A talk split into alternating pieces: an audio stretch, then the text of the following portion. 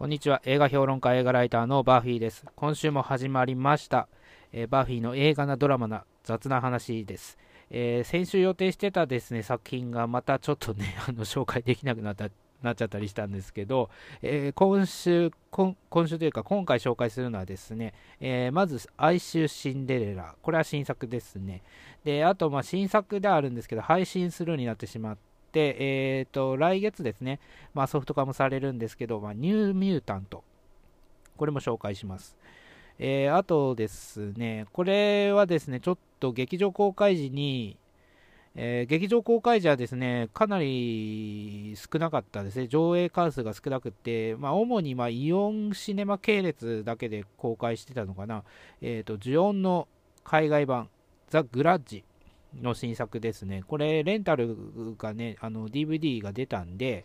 あのこれも紹介したいと思いますね。で、あとですね、ドラマな話はですね、前言った通り、えっと、ワンダービジョンを、まあ、やっとっていうかですね、もう今更ながらちょっと紹介しておかないといけないなと思いましてね、えー、これを紹介します。えー、あと雑な話ですけど、えっ、ー、とね、最近ちょっと、え映画、まあこれ映画関係のね、今回ちょっと雑な話なんですけど、まあ、リバイバルというか、まあ、最近だとあのガメラなんかね、あのー、4K 上映とかやってますけどね、ああいった、まあ、旧作品を上映することに関してね、ちょっと、あの、雑談でもしようかなというところでですね、まあ、そんな感じで、えー、今日、今回はですね、ちょっと、まあ、ショート版ですね。えー、さ映画自体はですね、まあ、見てはいるんですけどね、えー、前言った、えっ、ー、と、ヤクザの家族とか見てるし、あと、ディエゴ・マラドーナ2つの顔とかも見てるんですけど、ちょっとまだまとめられてないんでね、あの、もし、もしあれだったら、まあ、来週か、このままスルーするかちょっとわかんないですけど、まあ、そんな感じでね、というのもね、今週結構、今週末のがね、結構溜まってる、溜まってるっていうか、ね、どっとくるんですよね。えー、素晴らしき世界だとか、あとファーストラブ、マーメイド・イン・パリ、あとノンストップですね。あとは、えー、まだダニエルも見に行けてないんで、これも見に行かないといけないし、あと、私は確信するとか、あと、秘密への招待状。えー、っと、もう、もうギリギリなんですけどね、あと、ルクス・エテルナも見に行かないとなというところでですね、もう渋滞状態なんで、えー、来週はですね、まあ、新作映画5、6本ぐらいまた紹介できるかなというところですね。とりあえず、まあ、今回始めましょう。えー、バフィーの映画のドラマな雑な話。えー、それではスタートします。えー、まず紹介する作品はですね、哀愁シンデレラ。これは日本映画なんですけど、先週の金曜日からですね、えー、劇場公開中の作品なんですけど、主演は土屋太鳳と田中圭ですね。あと、子役としてココちゃんという子がね、出てますね。えっと、この人はなんかインフルエンサーみたいなんですけど、ねちょっとよく知らないですけど、まあそんな感じでね、まあこれ、あの、ツタヤのね、あの企画で、えー、脚本とか、あとはかあの映像作品とかを募集して毎年やってるんですよね。で、それの TSUTAYA クリエイターズプログラムというのがあって、それの2016年かな、2016年のグランプリ受賞作品なんですよね。えー、そうですね、グランプリ受賞作品なんで、えそれが、まあ、4年、4年ぐらい経ってね、あのやっと完成してきたっていうところなんですけど、まあ、これで、実はね、それ受賞してる作品だからって言ってね、ちょっとブランド的にね、あの安定してるかっていうとね、まあ、そうでもないと。これね、結構当たり外れがあってね、まあ、全部が全部まだ見てないんですけど、見た作品で言うと、えー、まあ、ルームロンダリングはね、まあ、あのわりかしちょっとバランスがいい作品ではありましたね。まあ、飛び抜けてはないんだけどという感じでね。あと、まあ、嘘を愛する女ね。これ、長澤まさみ主演だったんですけど、これはなかなかね、よくできていましたね。よくできてて、まあ、これもバランスよく、まあ、最後もミステリー要素もありというところでですね、あの、割と整った作品ではありましたね。で、ちょっと問題作がですね、あの、2016年のゴーストマスター。えー、これはですね、ちょっとカルト映画を意識したというか、ま、ま、わざとね、その B 級映画、まあ、Z 級映画ぐらいのね、あのテイストを目指したのかもしれないですけど、これがね、ちょっと外れっていうかね、個人的にはちょっと合わなかったっていう作品がね、あってね、あとは、まあ、2017年のね、えー、とこれはあの水上のフライトっていう作品で、いや2017年に受賞して、えー、と公開されたのは去年ですよね、えー、水上のフライトっていう作品もあって、まあ、これもまだ見れてないし、ちょっと裏垢っていうのもね、まだ見れてないんですけど、だから半分くらいは見てるんですよね。だけどね、あのこうね、受賞してるからって言って、あの期待できる作品かっていうとね、あのあんまりそうでもないなというところがね、まあ、正直なところですねというところでね、まあ、今回も、あのそのツタヤクリエイターズのね、あの企画の作品ではあるんですけど、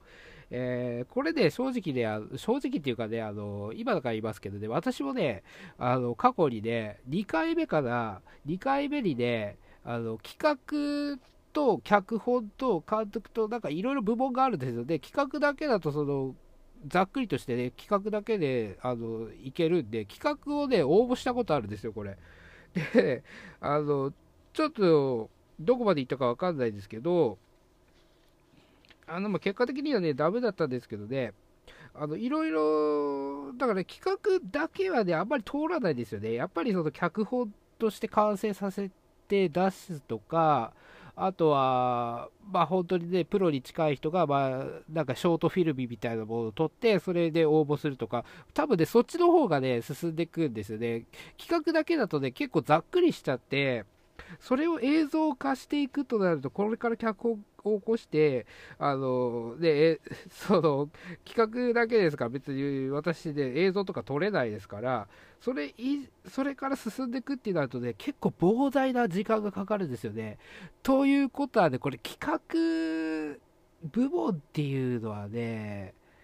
あのね、かなりハードル高いっていうかね、あの、だからね、難しいかもしれないですね、全体的に。あの出すのは簡単なんだけど、あの全体的な企画としてあの、このプログラムの中ではね、一番難しいハードルの作品かもしれないです。作品っていうか、あの部門かもしれないですね。まあ、そんな感じでね、まあ、そんなこともありつつというところでですね、まあ、だからあの個人的にもね、思い入れが強いあの企画であるんですよね。で、まあ、その時どんな内容を出したかっていうのはね、あのここでは言いませんけど、あのまたね、ちょっと機会があればあの出してみたいなとは思ってますけどね。まあ、だから次はね、ちょっと脚本まで、まあ、脚本は私書いたことないんでね、脚本までいけたら、あのもうちょっと見てもらえるのかなというところは感じましたね。まあ、そんなことは置いといてね、えー、この哀愁シンデレラという作品がま受賞してね、2016年受賞して、やっとま映像化してきたわけなんですけど、えー、これね、あのね、さっき言ったそのゴーストバスターよりの映画だったんですね、実は。あのまあ、ゴーストバスターっていう作品はね、どっちかっていうと、日本で今、あの、えっ、ー、とね、カリコレとかね、カリコカリコレだったかなあとは、あの、まあ、言わまあ、言わなくても分かると思うんですけど、まあ、ああいった系統ですよね。あの、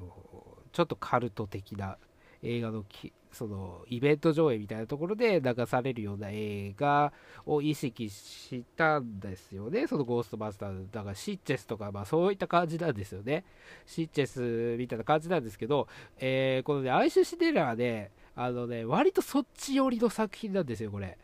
えー、出演者がね、まあ、土屋太鳳とか田中圭っていうね、まあ、このビッグネームですよね。今やビッグネームの2人が出てるんでね、まあ、割と私、その娯楽、娯楽作品っていうか、その、ある程度ね、あの一般向けっていうか、まあ、大衆向けなようなね、まあ、テイストをしてるんだけど、実は蓋開けてみると、これ、ゴーストバスター寄りな、えー、ちょっとカルティックなね、あの作品だったんですよ。まあ、あの、というのもね、これね、あのー、まあ難しい作品ではあるんですよね。だからね、インパクトは抜群にあるんですよ。インパクトは抜群にあって、まあ、その予告でも言ってるんですけど、その触り部分っていうのは、あのまあ、人生のどん底になってね、あのまあ、オープニングの方で、まあ、怒涛のごとくですね、この土屋太鳳を演じる、まあ、主人公っていうんですかね、まあ、主人公が、あの不幸の連続になるわけなんですよね。まあ、家がかあの家が火事になるっていうか、そのおえー、っとね、まず、おじいちゃんがお風呂で倒れて、救急車を、えー、救急車じゃない、と、車で送ってこうとしたんだけど、えー、酔っ払いで酔っ払いに妨害されて車を追突させちゃって事故を起こすと。で救急車を呼んで、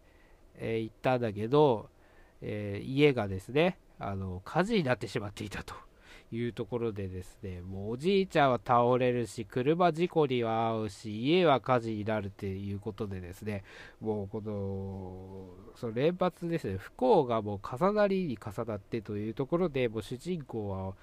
もう呆然としてしまってですね、まあ、そんなところに、この田中圭演じる、まあ、男がですね、えー、まあ、自殺しようとしてたんじゃないですけど、まあ、たまたまね、その伸びすぎてて、えー、その電車のね、えー、なんだ線路の真ん中でちょっと倒れ込んじゃったんですね。でそしたらあのバーっていうかあれが落ち降りてきてあの来るで電車がねあの来る寸前っていうところであのもう土屋太鳳ももうこのまま 見てようかなみたいな感じでちょっと迷ってたんだけど結局助けるわけなんですよ。助けたら、まあ、そこから、あのお礼をしないといけないとか言って、まあ、そこからいろいろね、発展してて、まあ、シンデレラストーリーみたいになっていくというところで、まあ、シンデレラの先の物語みたいな、まあ、触れ方ではあるんですけど、まあ、そういった作品ってね、割と結構あるんですよね。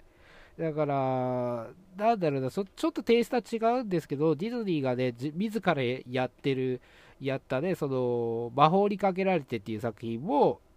あの、今までのね、そのディズニーの、まあ、いい子ちゃんの優等生な話を、まあ、自らね、あの、ちょっと皮肉って見せるようなテイストでやったのが魔法にかけられてたし、あとはあのミュージカルではありますけど、Into the Woods っていうのをね、あれも今までの作品を寄せ集めて、その中で、まあ、現実的に考えるとちょっとおかしいんだよみたいな感じで、これも皮肉った作品っていうのでね、まあ、一時期その、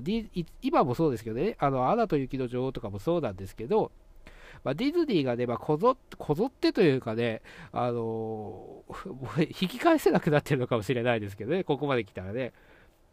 自ら作ってきたその優等生的なイメージを自分崩してってるんですよね、ディズニー自体が。だからこのシンデレラの後の話って、まあ、シンデレラの後の話ってシンデレラ2とかそういう作品もありますけどね、ディズニーが作ったね。まあ、そういうのは置いといて、あの実際問題どうなどうなんだっていうね、作品はね、あの今までもね、作り続けられてるんで、これ別に新鮮な、あの物語ではないんですよね。で、入り部分はそんな感じなんですけど、実はね、これ何を注目してみるかっていうとですね、あの、その、親、親の、親になった場合に、その子供をどう接し、子供に対してどう接するのかというところですよね。で、初めて親になった人っていう人がね、まあ、その、初めてに、初めて親になったっていうところで、その自分の親っていうのが、実はそ、あの小さい時にね、出ててしまったりとか、あんまり、なんだ、教育に熱心ではなかったとか、あの見捨てられていたみたいな、そういう経験があると、あの正解がわからないわけですね。自分に対しての、えー、自分に対してというか、その親に対し親がどうあるべきかっていうね、その正解がないわけで、で、そこで実際に親になった際に、どう対応するのかっていうね、まあ、そこの部分をま描いていってるわけなんですけど、えー、だから、あのこの、ココちゃんっていうね、女の子が演じてる、あの、女の子が演じてる女の子がいるんですけど、ね、これ、これあの、田中圭のあのキャラクターの、まあ、娘なんですね。で、結婚するんで、まあ、最終的に結婚するんですけどね、結婚、最終的にっていうか、まあ、序盤で結婚するんですけど、結婚して、まあ、義理のお母さんになるわけですよ、土屋太鳳がね。そういうところであるんですけど、だから結局、その、自分の子ではないわけですね。自分の子ではないけど、えー、まあ、戸籍上は、ま、親子関係になるというところで、まあ、そこでね、その、新しく来たお母さんと娘とかね、息子のその関係がギクシャクしてて、どうやってあのそこをね、あのほどいていくかとか、まあ、そういったドラマとか映画なんか山ほどあるわけで、でそこのなんか皮肉って見せてるような感じの映画なんですね。で、そこがね、あのちょっとね、やり方が悪いっていうか、あの、その、なんだろうな、親世代っていうかね、あの子供を育ててる人、あのお母さん、お母さん世代、お母さん世代っていうのもおかしいな、あのお母さん、世のね、お母さんたちに対しての偏見っていうかね、なんかあのちょっと毒があるんですよね。で、この監督っていうか、そのこれ制作サイドっていうのはね、あのー、だから子供を育てた経験があるのかっていう話なんですよね。でね、これね、その子供に対しての問題っていうのはね、ありますし、もちろんその、反抗期っていうのがありますかね。あの常識的に知られてる 反抗期っていうものがありまして、でそこでね、どうやって子供に対接していくかとか、まあ、子供もね、大人になっていく段階でね、どうやって接していくかっていう、そこの、まあ、葛藤とかで、その、子と親の、あの、なんだろう、関係性を描いた作品だってもう山ほどあって、その中で、あの、実はね、義理のお母さんである立場だったりとか、まあ、そういったいろんなパターンが作られ続けてる中で、これは変化球としてね、あの、ちょっとね、別の方向に話がいってしまうんですよね。だからこ、その、子供のことをあんまり考えれてないっていうところなんですね。これ結果的に、この映画として結果的には、あの、ちょっとカオスっていうかね、あの、ち ょちょっと最古な方に行っちゃうんだけど、それの手前でね、あの、やってることっていうのは、その子供の、で、ちょっと不安定な時期の反抗、さっき言った反抗期みたいな時期で、よくありがちなことであるんですよね。よくありがちなことであっあるんだけど、そこをどう対処していくかというところを、あの、踏み外しちゃうと変な方向に行っちゃうっていうところを描いてるのはわかるんだけど、ちょっとね、極端すぎるっていうか、で、だったと、それはいいんだけど、それだったらもうちょっとね、描くべきところがいろいろあったりして、ちょっとね、謎部分が多いですよね。最終的に解明されない部分が多くって、この田中圭のキャラクターの全貌もそうだし、えー、と前の奥さんが亡くなった、亡くなってるんですね、事故で亡くなってるんですけど、それの原因っていうのもなんかありそうで、結構あやふやで あの語られないですよね。なんか他の男ができて、えーと、その一緒にいる時に事故で亡くなったっていうんだけどあのそこのそこもなんかちょっとあやふやになっちゃっててあのよくわからないしそのお母さんその前ので実際のその子供に対しての実のお母さんに対しての子供のその気持ちっていうのはほとんど描かれてないんでどうなってるのかよくわかんないと。だからねだ細部がね、結構雑なんですよね、この映画。その、話的とか、その話とか、その展開のインパクトとしては抜群に、あのー、ある、あるから、そこにちょっと頼りすぎてて、だ結果、その結論に向かっていくまでの、そのさ、その、なんだろう、過程っていうか、そこの部分をね、ちょっとね、詰められてないんですよね。だからなんか、あの、なんでこうなるんだろうとかね、そういうところまでね、あんまり考えさせてくれないっていうか、だからね、これね、ちょっとね、脚本がね、あんまりよろしくない作品だと思うんですよね。これね、見た人で、多分ねな、なんとなく、ね、言ってることはわかると思うんですけどね、あのね、なんだろう、あの、描きかい描きたいことは分かってると。で、それが例えば10段階ぐらいあって、で、1から2の段階に行くまでの間に、そのプロセスっていうね、あのものを描いて2の段階に行くで、それがどんどんね、最終、ラストまでやっていくっていう、あのまあ、ものが、ね、その構造があったとすると、急に1から2に行って、2から3に行って、3から4に行ってって、その間のね、プロセスっていうのをね、あのほとんど描いてないんですよ。だからね、なんか変なところだけあの丁寧に描いてるんですよね。で、なんか結構偏見みたいな、その親がいないとか、その親に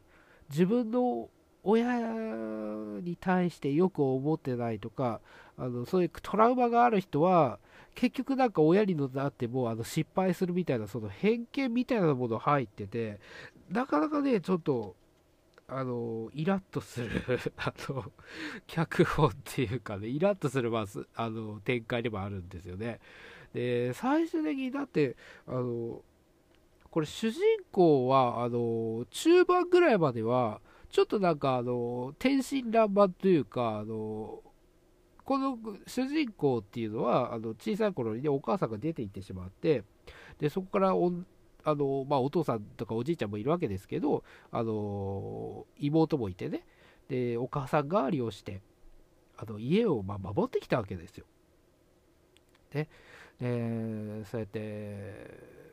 うんあの妹が、まあ、大学受験をするってなった時もおお母さん目線であの心配していろいろ考えたりしてるわけですよね。その家計家家庭のねその事情とかそのお金の面とか、まあ、経済面とかね、まあ、そういうことも考慮してあの、まあ、お母さん的な目線で、まあ妹とか見てるっていうね、まあ、そういったあのよくでよくできたっていうのもおかしいですけどよくできたねあの娘さんなんですよ。娘さんなんですよね。で、それが、あの、なんでそういう風になっていってしまうのかっていうね。で、その子供がその結婚して、まあ、連れ子がいてね、その連れ子がちょっと問題を抱えてるというところで、急にね、そんな風になっちゃうっていうのはね、あのちょっとおかしいんですよね。だから、その間にもうちょっと描くことがあったんじゃないかとね。まあ、これ結構2時間ぐ、2時間超えしてると思うんですけどね、2時間超えしてる映画なんですけど、そこをね、描くんだったら、正直あの2時間半とか3時間にしてもよかったんじゃないかなと思いますね。そうすると、あのまあ、そこに、まあ、さこれ最後の最後どうなるかっていうのがねちょっとネタバレになっちゃうんで言えないんですけどそこに向かうまでの、まあ、説得力というかね、まあ、説得力も何も、まあ、そんなことやねこんなそんな結果になるっていうことはおかしいんですけどあのまあ、物語上のね、まあ、説得力ある程度の説得力っていうのはちょっと感じさせることはできたんじゃないかなと。いうところなんですよね。で、これ、だからね、最初に言ったそのゴーストマスターズ、ゴーストモスター寄りっていうのはね、そのカルト的な映画として見ると、あの、ありなんですよ。だから、あのー、悪魔の生贄とかね、悪魔の生贄とか、マーダーライドショーとかね、ああいった作品のなんか前日談みたいな感じで考えると、ああ、なるほどね、という感じにはなるんですよ。だけど、あの出演してる人がね、あの今までま正統派な作品に結構出てきた、こう土屋太鳳と、あの田中圭っていうね、キャラクターが、まあ、これ、だからキャスティングのその騙しっていうのはね、あの抜群によくできてるかもしれないですね。あのキャスティングの騙しっていうのはよくできてるんだけど、まあ、それによって、ちょっとイメージがね、傾きすぎちゃったのかなと。だからもっとね、あのなんだろう、その、有名な人じゃないっていう言い方も悪いんですけど、ちょっとあの B 級映画寄りなキャスティングにした方が、もうちょっとあの思いっきりできたことっていうのはあったんじゃないかなというところもあるし、あのどうしてもね、その俳優のインパクト、俳優が演じてるそのビジュアルのインパクトっていうのが先行しちゃってて、そっちになんか、そっちのその絵的にね、あのこれ最終、最後のね、ラストの展開っていうか、そのラスラストもね、あの絵的にはね、これインパクト抜群なんですよね。インパクト抜群で、あの日本映画がこれやったかっていうそのす、すごいなと思う部分もあるんだけど、それにね、騙されてないですかと。間のね、あの話結構ガタガタですよっていうね、あの、かんことをね、まあ、感じてしまったというところなんですよ、私ね。うーん、どうでしょうかね。まあ、皆さん見てどう思ったかっていうところなんですけどね。まあ、そんな感じでね、ちょっと、あの、いろいろ、まあ、いろいろ感じる部分のあった作品ではあるんですけど、まあ、本当にね、絵的な、何回も言いますけど、その絵的なインパクトね、映画的なインパクトとして本当に抜群な作品で、だからその予告の切り取り方とかで、そういうので、あの面白そうだなと感じるし、まあ、その絵的には本当に面白いんだけど、やっぱそこの過程、間間のね、その過程、その気持ちの変化の過程とか、まあ、そういったものを描くのを放棄してるような感じがするなっていうところですね。えー、アイシュシンデレラ、現在公開中です。え、次に紹介する作品はですね、ニューミュータントという作品で、え、これはですね、日本ではちょっと未公開で配信するようになってしまったんですけど、え、一応ね、あのアメリカでは劇場公開、まあ、小規模であるんですけどね、まあ、コロナウイルスの影響もあったりして、劇場公開、小規模ではされたんですけど、えー、これね、もともと2018年に公開する予定で、まあ、そこから伸び伸びになっちゃってね、結局、今回、2021年の日本ではね、あの配信もするになってしまった、劇場未公開になってしまったということでね、まあ、悲しい末路をたどってしまったわけなんですけど、あの今考えるとね、そのマーベルのその劇場公開、一応その映画館で上映する劇場公開用作品としてはね、MCU, MCU とかいろいろ入れてもね、あの今回このな30年間ぐらいのスパンの中で初めての劇場公開用として作った作品の中で初めてのね未公開映画になってしまったんですよ。まあ、間にね、その、ちょっとあやふやに、あやふやなね、作品としてはね、あの、お蔵入りになってしまったあの、90年代のファンタスティック4とかね、あとは、まあ、ビデオストレート用の映画として、え、ー、と、マンシングね、マンシングは、え、ー、と、国によっては劇場公開されてるんだけど、もともとそのアメリカ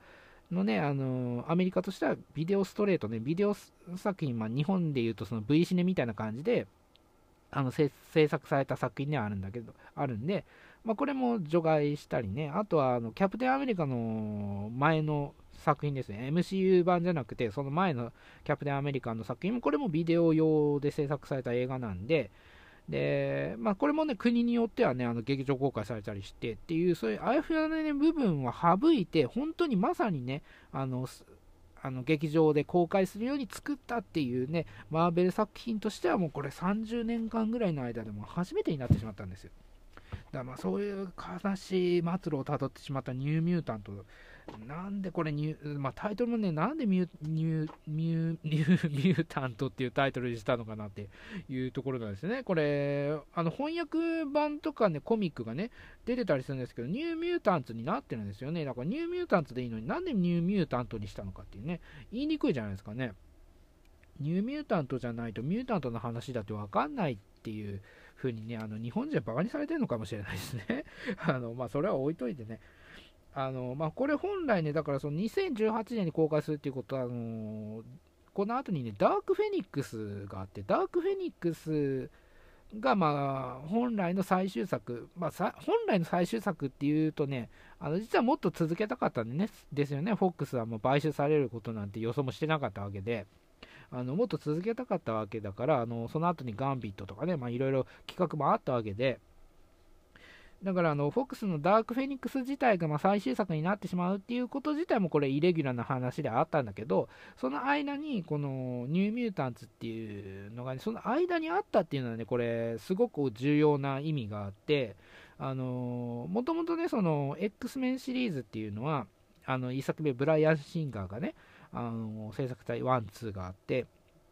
で、もともとその X メンっていうコミック自体っていうのは何を描いてるのかっていうと、この人種差別、人種問題とかその同性愛だったりね、その偏見ですよね、人々からの偏見に偏見と戦う者たちの、あの物語っていうのをいろんな角度から描いた、まあ、作品なんですね。で、それが、まあ目、目当てっていうか、それが目的として、まあ、スター・ニーが作ったわけなんだけど、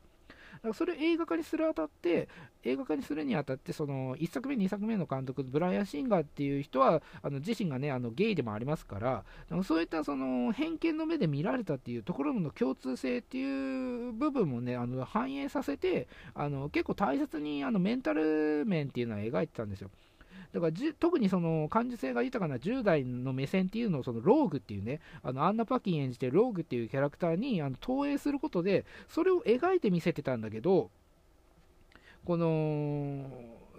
で、まあ割とその1作目っていうのは、まあ初めの X メンの映画化っていうことで、あのアクション要素をそれなりに入れて、あの今後続けていかないといけないということで、割とちょっと無理をしてた部分もあったんだけど、その中でもやっぱりね、そのメンタル面っていうのはやっぱり描きつつ、2で結構えあのそこを大切に描き出したっていうところがあったです。で、ローグのその家族の問題っていうのも2で描かれましたよね。だかその、そういった部分をもっと描き描いていきたかったんですね。あの本来の路線としては。ただその映画、そのビジネス、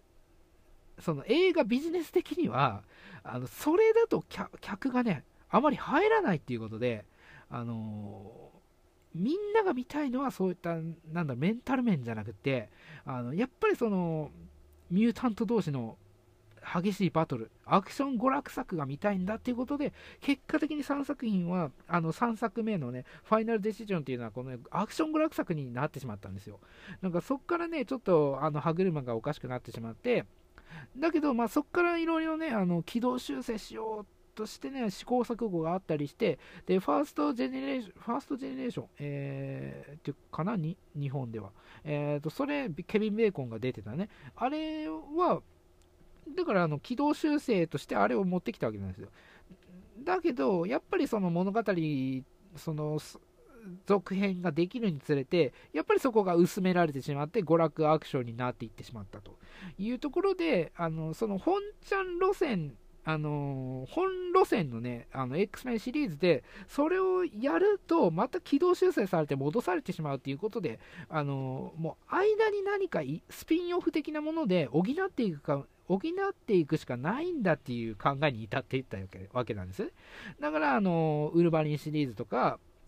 あとは、ウルヴァリンシリーズっていうのは、そのウルヴァリンのね、苦悩を描き出そうとして、で、ローガンにも行ったわけですから、で、その中で、あのその中の一つとしてね、このニューミュータンツっていう作品を入れることで、薄れてしまったその10代の感受性が豊かな10代のミュータントたちのあの葛藤とか、そういったあのマイノリティの部分とかね、あのそういう部分をもっと描き出す、その、補いたかったんですよ、この作品で。だから、あの、本来は、間になきゃいけない作品なんですよ、これ。X メン映画と X メン映画の間に、この、あるべき作品として作ったわけだから、これがね、最終作になってしまったっていうことはね、あの、もう本当にその時点でね、あの狙いがちょっとずれてしまったわけなんですね。で、それもあるし、さ最悪その間に入れるっていうことは、この間に冒険的な作品を入れたとしても、あの本路線の X 面によって補ってくれると。で、そのメンタル面っていうか、まあ、そういったね、ドラマ性の部分は、こういった作品が補うし、アクション部分っていうのは本来の X メン路線が補うっていう、この構造が作り上げられてたわけなんですね。で、そこがあの買収とかによって崩されてしまったことで、あのこの作品もね、もう最終作になるっていうことで、もうプレプレッシャーですよ、プレッシャーがもう押しのしかかってきて、もうそこでもうアクション、え、アクション要素をもう入れるしかない、入れるしかないってなった時に、あのどんどんどんどんずれて、あの延期になって、延期になってってなってしまったわけで、だから本来やりたかったことっていうのがね、ちょっとどんどんずれてってしまって、最終的にね、悲しい状態になってしまったっていう作品なんですよ。まあ、かといってね、これ別に悪い作品じゃなくて、あのその中でも、なんとかあのも描きたいっていうことは、描きたかったその10代のね、ミュータントたちの葛藤っていう部分は、あの見事に描いてる。で、その中でプラス要素としてアクションシーンをね、増やしたなっていうのがね、丸分かりではあるんだけど、その丸分かりではあるんだけど、あのこの主人公っていうか主人公は違うんだろうけどあのアニャ・テイラー・ジョイが演じてる、えー、マジックっていうキャラクターがいるんですけどそのキャラクターにアクション要素を持たせることであのバランスをねあの保たせてくれてたでそこからあの変にドラマ性が薄められるわけでもなく、そのアクション寄りになってしまうわけでもなくっていうところで、あの結構バランスはよく作れてたんで、これ別に未公開にする必要もなかったんじゃないかなと思いますね。あの劇場公開して全然良かった作品だと思いますけどね。で、その中でその X メンのね、その X メンシリーズを今まで見てきた人へのあの楽しみ方っていうのもやっぱりあったりして、あの、まあ、ちょっとネタバレになるかどうかわかんないですけど、あの、SX コーポレーションっていうものが出てくるんですね。この SX コーポレーションっていうのはね、あの、前のその X メンアポカリプスのエンドクレジットの時にね、あの、ちらっと出てくるんですよ。トラトランクにね。あの書いてあるんですけど、で、そこで存在が分かって、で、今でこそ言える話ではあるんですけど、その、この、本来はこの後制作される予定だったガンビットっていうね、あの、作品、これチャニング・テータの主演で企画されてた作品なんですけど、この時のね、あのヴィランとしては、ミスター・シニスターを置く予定だったんですよ。で、ミスター・シニスターっていうのはね、あの名前があのナサニエル・エセックスっていう名前なんですね。あので、ここでわかると思うんですけど、だからそこに向かわせていたわけなんですよ。だから MCU みたいなことをちょっとやろうとしてたんですね、X メン内で。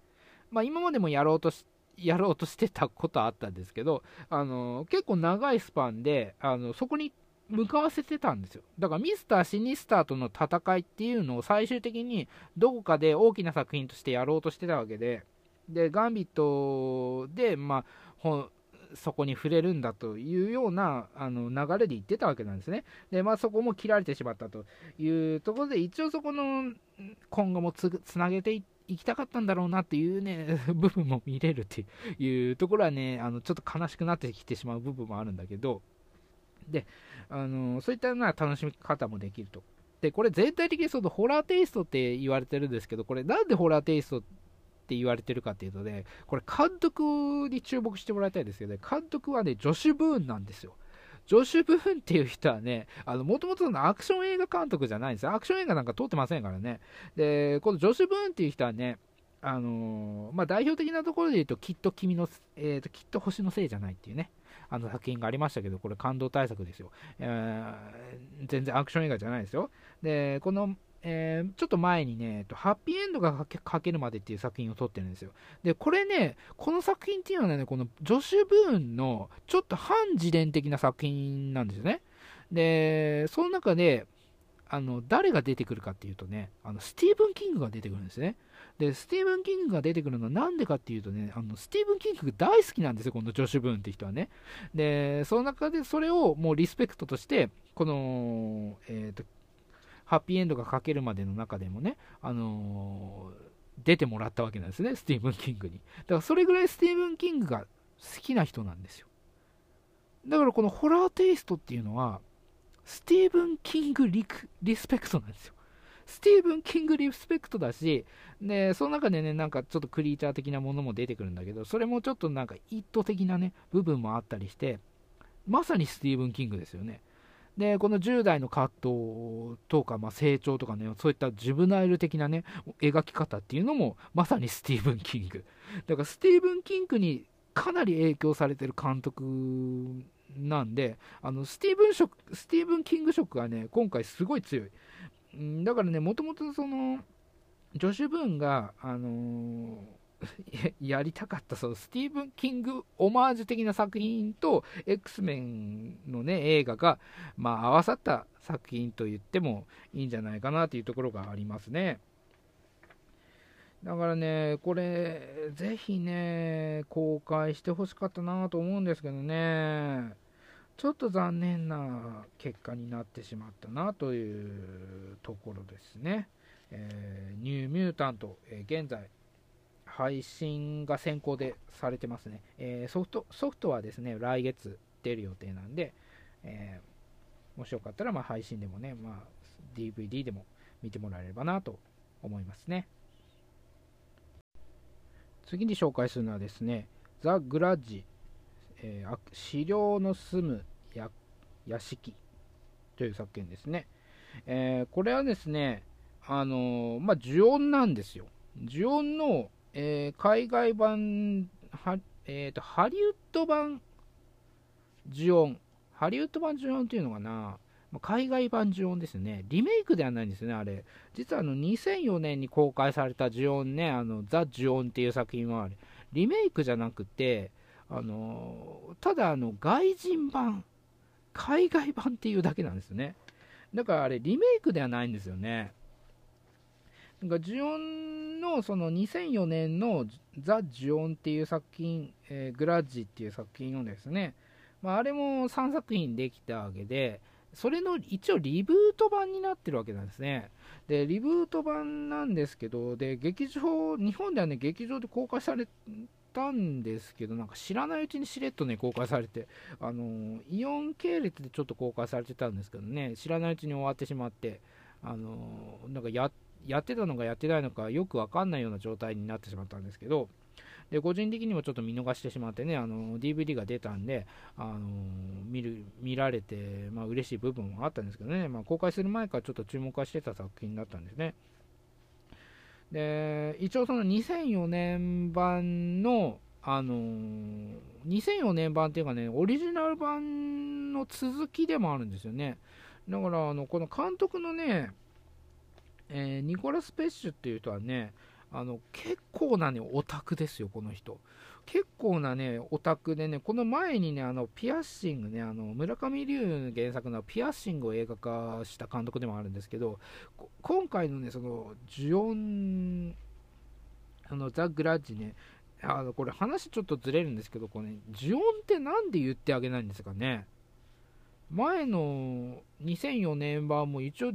ジュオンって使ってたのに、今回ジュオンって書いてないんですよね。なんでですかね。呪音って使ってほしくないってことですかね。そこがすごい謎なんですよね。あのすごいダ作だったら分かりますよ。あのジョンっていう名前を使ってくれるなっていう意味であったら分かるんですけどこれねあのね結構よくできた作品でね。まあ、というのもちょっと話しますけど後で話しますけどあの、これねあの、さっき言ったそのニコラス・ペッシュという監督がねものすごいオタクなんですよね。オタクでありながらあの本当にね呪音愛が溢れてるんですね。オリジナルもそうだし2004年版のね海外版呪音もそうだしあのもっと言えばねあのゲーム版あの Wii で出てたゲーム版とかねあとはあのコミカライズ版呪音とかねそういったところまでも本当になんか呪音と言われてるものはもう全て手を出してますみたいなそんなマニアなんですよこの人はね。だから至る所にそういったなんかネタをねもう詰め込んでてこういうこのシーンはあの、メイキング見ればわかるんですけどこのシーンはねそのコミック版ジオン2のコミック版のシーンからもらってきたとかね。あのこのシーンはあのゲームの中にあったシーンをもらってきたとかあのそういったなんかオマージュっていうかそのリスペクトジオンに対してのねリスペクトが本当にすごい監督であってあの相当なねオタクですよこの人は。だからねあの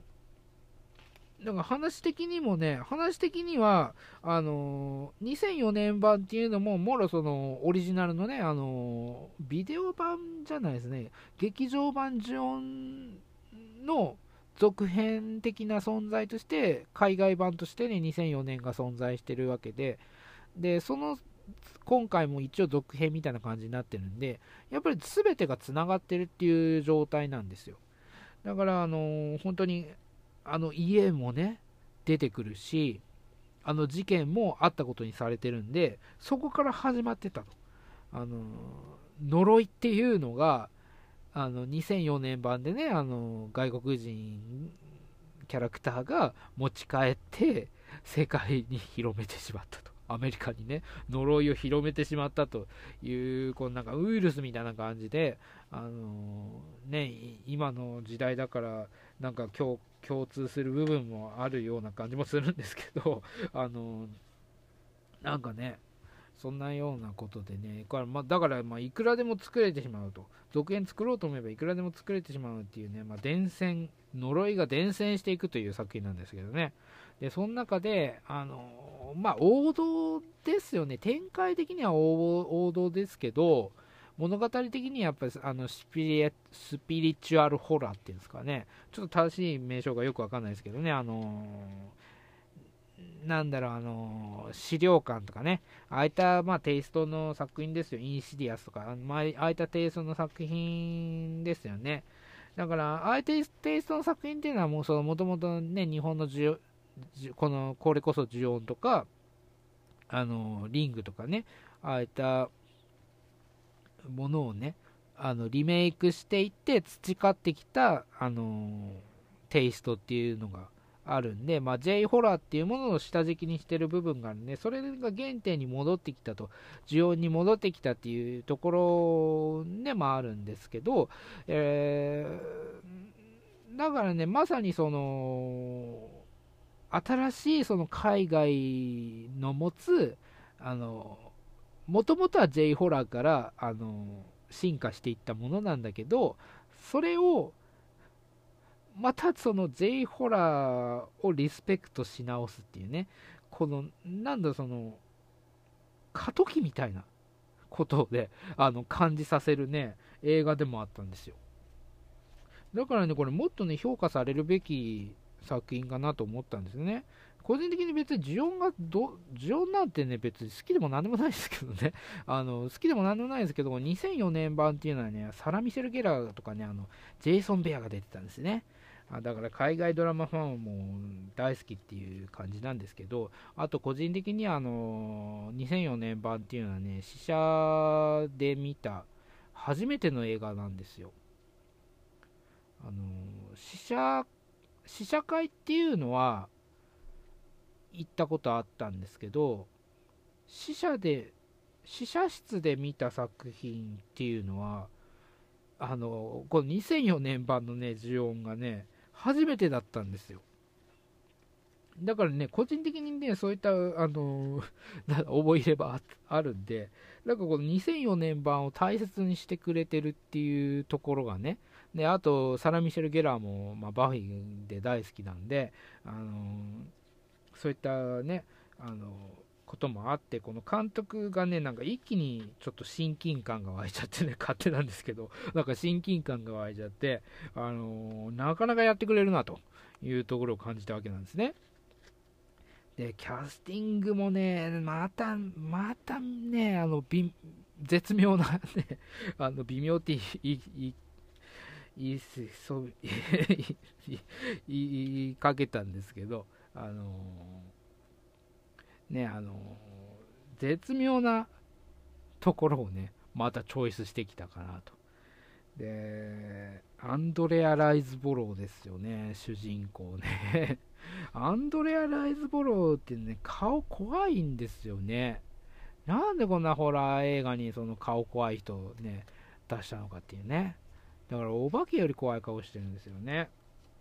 まあ、こんなこと言うの失礼なんですけど、あの、ニコラス・ケイジ主演のね、マンディ、地獄のロード・ウォーリアーっていう作品ありましたけど、あれもね、あの、怖かったですよね、顔がね。あの味方味方サイドっていうかあの主人公サイドのキャラクターなのにね 怖かったしナンシーっていう映画も怖かったですよねでかと思えばですね最近公開されたあのニューヨーク親切なロシア料理店なんかであのわりかしそのなんだろう優しそうな顔つきを見せてみたりというところでなんだろうなこのすごい女優だなと思いましたね、このアンドレア・ライズボールはね。だから今回も顔、今回も顔怖いんですよね。あの、顔怖いんでね。なんだろうね、やっぱりそのお化けより怖い顔の人呼んでくるっていうのもね、なかなか2だなっていう もう何言ってるか分からなくなってきてますけど、2だなっていう部分もあるしね、ジャッキー・ウィーバーも出てるんですね。ジャッキー・ウィーバーもね、怖いんですよね。ジャッキー・ウィーバーね、あのー、最近なんかスチアアップとかちょっと柔らかい作品出てますけど、ロストマネーなんかで見せるね、ちょっとした表情とかね、あと一番怖いのはやっぱり、アニマルキングダムですよ。アニマルキングダムの表情は怖かったですね。ジャッキー・ウィーバー、あの、なんか年輪が刻まれたね、顔っていうのは怖いですね。あの、今回、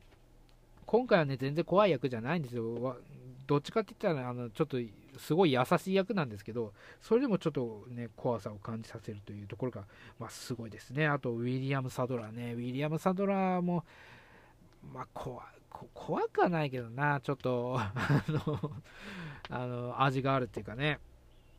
最近だとあのビルとテッドにも出てましたしね、あの死神役の人ですよ。ね、あと、ベテランっていう作品ね。あこれ、ベテランという作品もね、あの2、3日前に見たんでね、これもちょっと紹介したいなと思いますけどね。あとは、あとはね、あと、まあ、代表的なところで言うと、ダイハードにも出てましたよね。あれ、ダイハード2かな？ダイハード2ぐらいに出てたと思うんですけど、ちょっと、あの、うど忘れちゃったんですけどね。ウィリアム・サドラーもなかなかね、だからちょっと、あの、顔面にインパクトがある人がね、今回ね、あの、多いですね。あの、ザ・グラッチね。ちょっと話がいろんな方投稿にずれてしまったんですけど、とにかくこのね、監督ね、ニコラス・ペッツェっていう人はね、あの本当に、まあ、ジュオンオタクですよ。だからね、あのメイキングとか見てもらえればね、すごいわかるんですけどね、その呪音に対してのこだわり、これはね、もう半端ない。だからね、これこそね、呪音ってタイトルつけてあげてほしかった。あのそれだけがもう悔やまれてしょうがないですね。えー、ザ・グラッチ、えー、資料の住む屋敷でした。えー、次はドラマの話なんですけど、えー、ドラマの話はですね、ちょっと、あのもっと早くやりたかったんですけど、なかなかできなくてね、タイミングがちょっとよくわからなくてできなくて、えー、ワンダービジョンです。えー、ワンダービジョンね、あの最新作、えー、5, 5話ですかね、最新エピソードをね、見るともう最後にま衝撃的なキャラクターが出てくるわけなんですけど、まあ、この、ね、キャラクター自体がね、キャラクター自体というか、この俳優が出るっていうことはね、あのもうネタバレ的っていうか、あのだいぶ前にね、あの明かされてたんですよね。だからね、あのまあ、いつ出るかっていうタイミングがちょっと分かんなかったんですけど、あ、ここで出たかっていうところでね、まあ、その人が出ることは分かってたけど、まあ、実際に出てみるとっていうところですよね。なんかもう世界的には湧いてるわけなんですけどね。まあ、そこまでは言う、そこまで言うともうネタバレになっちゃうんで言えないんですけど、だからね、あの、もともとこのワンダービジョンっていう作品は、あの、まあ、どう今後つなげていくかっていうところでね、まあ、注目が集まっていた作品なんですよね。もともとはその、えーと、ファルコンとウィンターソルジャーの方を先にやる予定だったんですけど、まあ、あのコロナウイルスの影響でね、まあ、逆になってしまってあのワンダービジョンが先にやるようになったんですけど、えー、この事実改変っていうかね、あの今後そのマーベルっていうのが、マーベルっていうかそれ MCU がマルチバースを取り込んでいくっていうことはもう明確に出てるわけなんですよ。で、エンドゲームまでのね、あのインフィニティサーガと呼ばれてるね、あの MCU のまシリーズの中で、あのマルチバースの、なんかマルチバースが起こっても、マルチバースが起こるって言い方が正しいのか分かんないですけど、それそれに発展していってもおかしくない土台っていうのはもう作り上げられたわけですね。で、それで、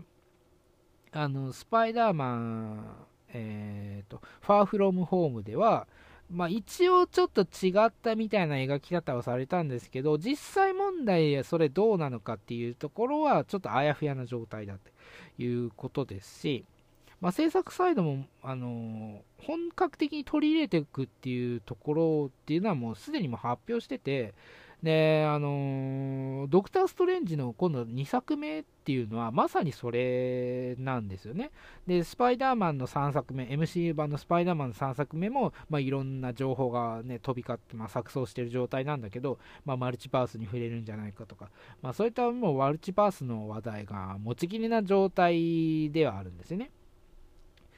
で、持ちきりな状態で、あのそこまで話が膨らんでるんで、もうやめるってなるかっていうとそうではなくて、もうその路線っていうのはもう結構固まってて、もういつかは起きるっていう状態なんですよね。で、それをもう、なんだろう、フライングして、もう DC がもうやっちゃったから、DC がね、もう、あのマルチ DC はもともとマルチバース設定っていうのもフラッシュからもうずっとやり続けてるわけでもうそれのもう最上級というかね、まあ、そういう展開をやっちゃったわけでで映画とドラマの世界っていうのは一応つながっちゃったんですよね DC っていうのは。で今までのなんか細かいね作品とかも DC はもう一応つなげるまあ、つなげるって言ってもそう直接的な部分じゃないんだけど、あのー、別世界として存在してたところの話だっていうことで、一応つながりは持たせちゃったわけなんですよ。で、マーベルは、まあ、そこのマルチバース設定としては、やっぱり出遅れちゃってるわけですね。コミックではもちろんそ、もう盛りだくさんでやってるわけなんですよ、両者がね。両者盛りだくさんでやってるし、もうなんならそのイメージコミックとかね、あと、D、あのダえーと、ダークホースとか、もうマルチバースなんて言ったらもうコミック界ではもう当たり前のそ当たり前のワードですからね、もうどこでもやってるわけなんですよ。でだけど映画で持ってくるとちょっとバランスがおかしくなるし、もう節操がなくなってしまうということで、なかなかそのマーベルも取りにくかったんだけど、ここまで来たらま次の段階でそのサノスっていう大きな、ね、ヴィランっていうか、存在で今まで持たせてたんだけどそいつを倒したとなると次の展開っていうのはもうもっと上を行かないといけないしもうそのユーザーももっと上を求めちゃってるからここがね、一番難しいんですよね。ここで破綻してしまうと、またあのグダグダになってしまうしっていう、一番大切な時期なんですよ。だから仮面ライダーで言うと、そのディケイドで、あの今までの仮面ライダーをつなげていってしまったっていうところで、ね、劇場版にもね、その昭和ライダーとか平成ライダーが一斉に出てきて、でさもうゆくゆくはその戦隊ともつなげてね、もう、もうそう 戦隊とつなげても最終的、まあ、最終的にっていうかもうその次にはもう、もう東映ヒーローからね、ズバットとか、まあ、機械だとかも稲妻だね、まあ、そういったものも拾い集めてきて、もうメタルヒーローまで集めてきて、もう膨れに膨れ上がって、もう行くとこないよっていう状況でまた戻してしまったから、その単体になった時っていう辛さっていうのはね、あのまあ、日本は結構経験してるし、それが今、あのなんだろう、あのー、収集がつかなくなってるっていうのがウルトラマンシリーズですよね。今のウルトラマンシリーズ。あの Z まで行ってますけど、ウルトラマンシリーズっていうのが、もう本当に、あのね、今までの、メビウスまでは、あのあんまり登場させてこなかったのに、メビウスから今までのつながりっていうのを、もうやりまくっちゃって、で、その後で、その、ウルトラ銀河、えー、と、列伝、伝説、えー、と、ちょっと忘れしちゃったんですけど、そこから、まあ、ウルトラマンゼロの誕生になったりして、で、そこからまたウルトラマンがもうやたら出てくるわ、今までのね、過去のウルトラマンがやたら出てくるようになって、その中でも、まあ、一応はラインとして、あの、ウルトラマンティガとかもそういったキャラクターちょっと出せないかなっていうような、なんか暗黙で了解の中でやってたんだけど、結果的にティガもダイナもガイアも出てしまったし、あの、もうその後の作品もどんどん繋がっていってしまって、で、最近の作品なんかも本当に、あの あのパワードとかグレートとか、そっちのキャラクターももう完全に融合し、あのストーリーベースに融合してきてしまってるんで、だからそん中、その膨れ上がってどうにもならないっていう状況で元にも戻せないしっていう状況にだけはなってほしくないんだけど、だからね、そこがね、今ね、一番難しい時期かなという、マーベルがね、一番難しい時期だと思いますね。で、DC はもうそれやっちゃって、今後ね、どうなっていくかっていうところではあるんですけど、だからマーベルは、い、まあ、マーベルもね、D、DC がやったみたいにその小さいドラマ、例えばその今回みたいにワンダービジョンみたいなあの MCU 直結のドラマっていうのは、まあ、もちろんつなげる方向で進めていくわけなんだけど、今までにやったマーベルドラマってまあちょこちょこあるわけですね。まあ、なんならあの、超人ハルクとかね。あとは、えー、っと、えー、っと、ミュミュータント、ミュータント X？ミュータント X だったっけな？それもありましたよね。あとは、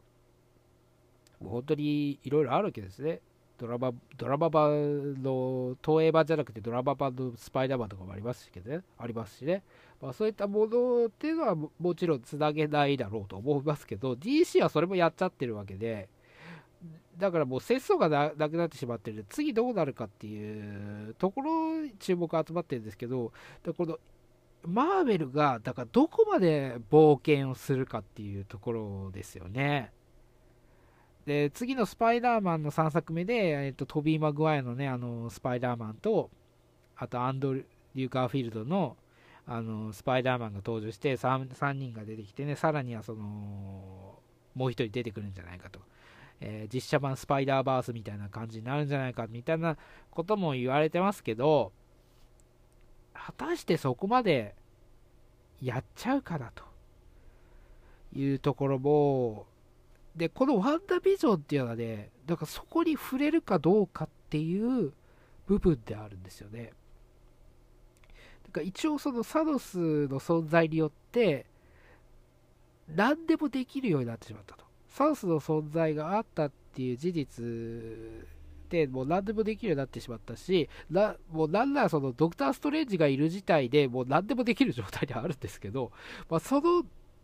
ところにそのさらにそのスカーレット・ウィッチね、あのワンダーっていうキャラクターの事実改変っていうものが重なることで、どこに向かわせるのかというところだし、一応どこにでも向かわせられる今状態であるんだけど、これどこに向かうかっていうところで一番難しい時期でもあるんですよね。でもちろんそのフォックスの X メンをどうするかっていう部分もあるし、ファンタスティック4とかね、あと、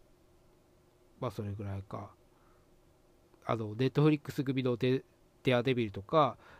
えー、ルーク・ケイジとか、あと、アイアンフィストとかね、ああいうのもどうするのかとか、まあそういった話とかもあるわけで、で、結局ね、あの、そこの方向性っていうのが、どうなっていくかっていう、本当に最重要作品なんですね、実はワンダービジョンっていうのはね。だからこの、この X メンと、実はその、フォックスバンド X メンをなかったことにするんじゃなくて、もちろんそのデッドプールも、あの、元ライアン・レイノルズがそのまま続としますからね、3, 3作目は。で、あの、一応、これ分かっている事実として、あの、パトリック・スチュワートで、あの、プロフェッサー X 演じたパトリック・スチュワートは、あの、結果的には断ったんだけど、一応オファーは来てたんですよ。あの、プロフェッサー X をそのまま演じてくれないかっていうことでね。だから何人かその続投する人は、同じキャラクターとして続投する人はいるんだけど、それがどう融合していくかっていうところで、あの、今、一番難しい時期にあるんですよね。DC みたいに力技でやるのか、ちゃんと、あのー、大切に描いていって、あのね、大切に描いていって、無理なくやるのかっていうところで、だから、マーベルはね、その DC みたいな力技、さすがにできないから、こういったちょっとドラマシリーズでね、その、ワンダービジョンっていうので、ちょっとあの、実験じゃないけど、やろうとしてんじゃないかなと思いますね。やろうとして、最悪、あのそっからね、それを、そこまであの直結しない可能性もありますからね。ちょっとやってみて、合わないとか、やっぱりその MCU 路線に合わないとか、ちょっと周りの反応がおかしいなとか、周りの反応ってユーザーのね、反応がおかしいなってなった場合に、あくまでこれドラマシリーズですからというふうにですね、まあ、切り捨てることもできるというですね、あの切りまあ、完全には切り捨てないけど、あのこういう話も実はあったんですよというところでね、あのそれでその次のね、あのドクター・ストレンジの2作目っていうのは、一応ワンダがまた出てくるっていうことも決まってるんだけどそこで広げるのか切るのかっていうところですよね そういう部分もあるんですよねだからそこで X メンっていうのが導入されてくるっていう可能性もあるしっていうところでねまあ一番まあ難しい時期でもあり、この見てる側としては一番楽しい時期でもあるかもしれないですね。これは今の時期っていうのはね。だからこの世界中がこのワンダービジョンの行方を見てるっていうところでね。だからね、まあ、おもし、まあ、よくやったなと思いますね、MCU がね、これね。で、結果的にどこに向かわせるかっていうの決まってるのかどうかもちょっと定かではないっていうところね。なんか、世界のその反応を見てるっていう感じもしないでもなくないっていうところが、あの、ありますよね。今回の作品ね、えー、ワンダービジョン、現在ディズニープラスで毎週1話ずつかな、あの配信されてるんで、あのー、よかったら見てみてください。えー、次は雑な話なんですけど、雑な話はですね、また突拍子もない話なんですけど、今ですね、まあ、え今回ね、ちょっと映画に関係する話でね、あのー、今ね、リバイバル上映とかね、あの 4K 版上映とかね、よくありますよね。と最近だとあのトータルリコールなんかもそうだし、あのー、明日からなんかあのガメラ2がね、また公開されますけど、あと戦場のメリークリスマスとかね。あとは、まあそんなところですかね。あの、インディ・ジョーンズもやりますしね。ちょっと前だと、あの、バック・トゥ・ザ・フューチャーも公開されてたりしましたよね。まあ、なんでそんな状態になっているかっていうと、やっぱりその新型コロナウイルスで対策が公開できないというところでね、枠が空いちゃってるっていうところなんですけど、それだったらね、インド映画をやったらいいんじゃないかと思いますよね。あの、その空いた枠で、あの、まあもちろんね、その、なんだ、名作とかね、過去作品を、まあ、上映するっていうこともいいと思うんですけど、まあ、インド映画に限らずね、その未公開映画をね、もっと公開してほしいなと思いますよね。なんかまあ映像が、まあ、よ良くなってて、まあ、ヒッチャーとかも最近やりましたよね。あの映像が良くなってるのもあるし、その映画館の音響でそういうのを楽しみたいっていう、まあ、あのいう、なんだろう、えーと、ニーズもありますけど、個人的にはね、それもいいんだけど、なんかちょっと弾ける部分があるんですよね。だからガメラなんかはもう見見たいっちゃ見たいんだけど、あのドルビーになってるんで、なんか2000円ぐらい取られるんですよね、あれ見ようとすると。もっとか。えー、2500円ぐらい取られちゃうんですね。それだったら、あの新作を2、3本ぐらい見たいわけなんですよ。これはね、完全に個人的な意見ですよ。個人的な意見で、過去の作品、もう DVD とかね、まあ、画質は落ちるんだけど、DVD とか配信で見れる作品っていうよりも、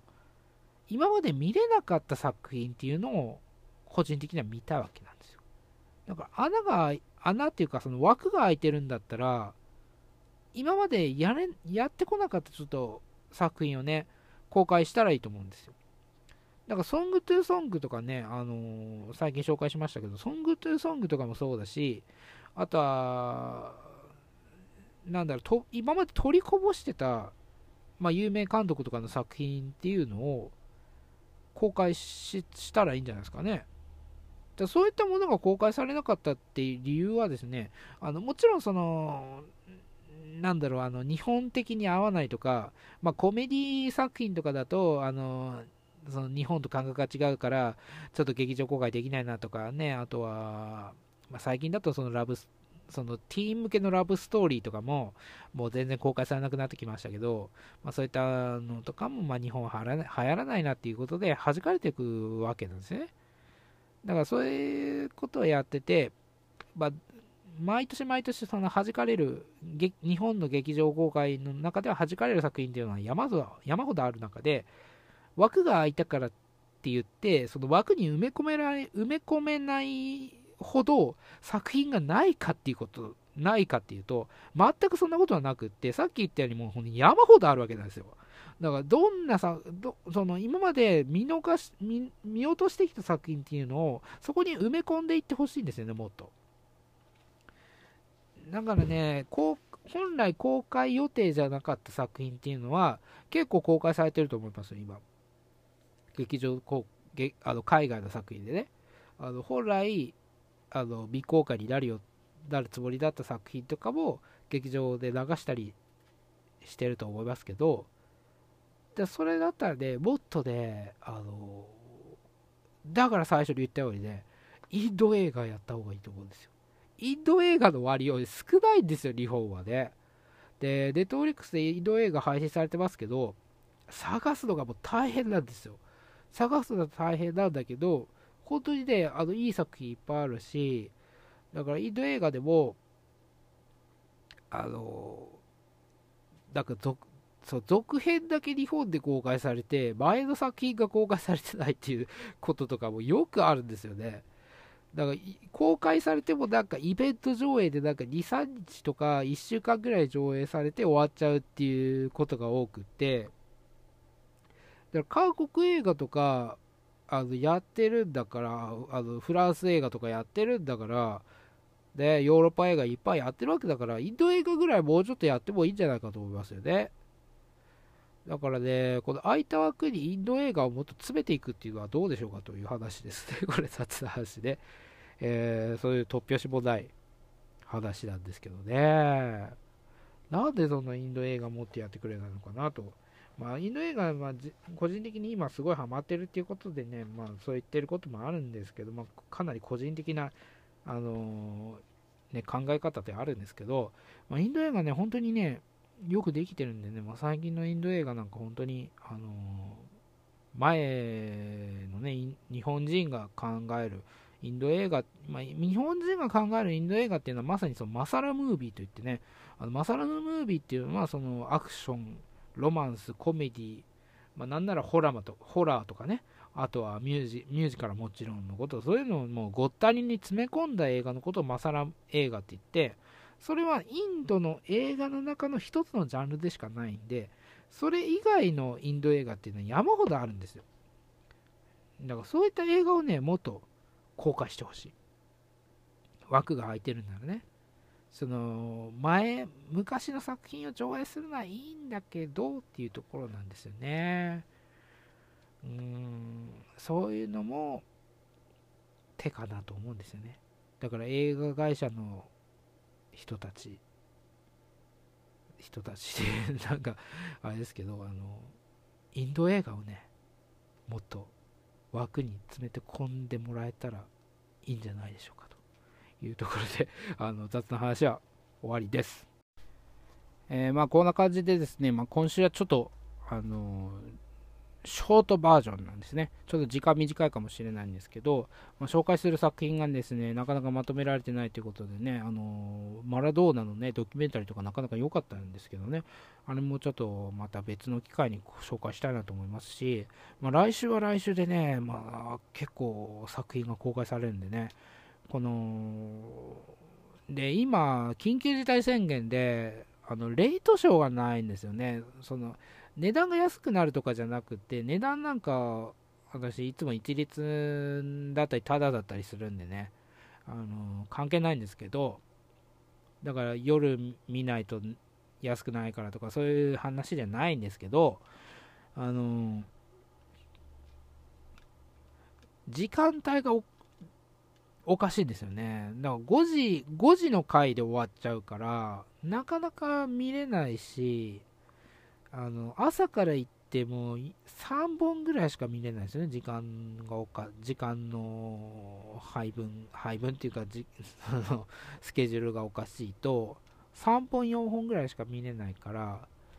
で、レイトショーで 2, 2, 2つぐらい見て、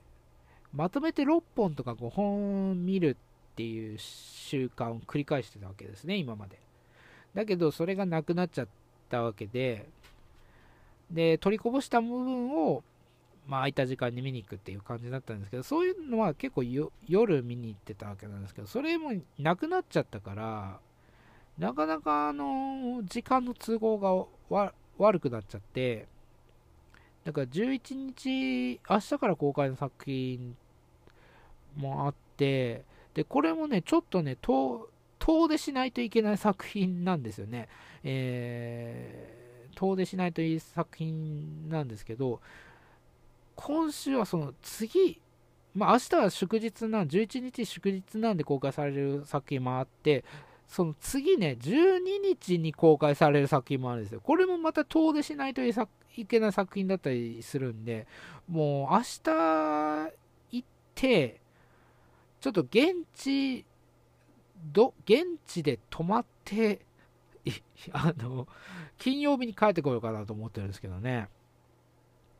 まあそういったちょっとハードなスケジュールですよね。で取りこぼし先週本来見る予定で取りこぼしちゃったのが、えー、ダニエルっていう作品ね。これダニエルという作品はねあのシュワルツェネッガーのあの息子さんがね出てる作品なんですけどね。これ取りこぼしちゃったし、12日から私は確信すると、秘密への招待状も公開されるしね、あと、そのパリパリの、えーと、調香師、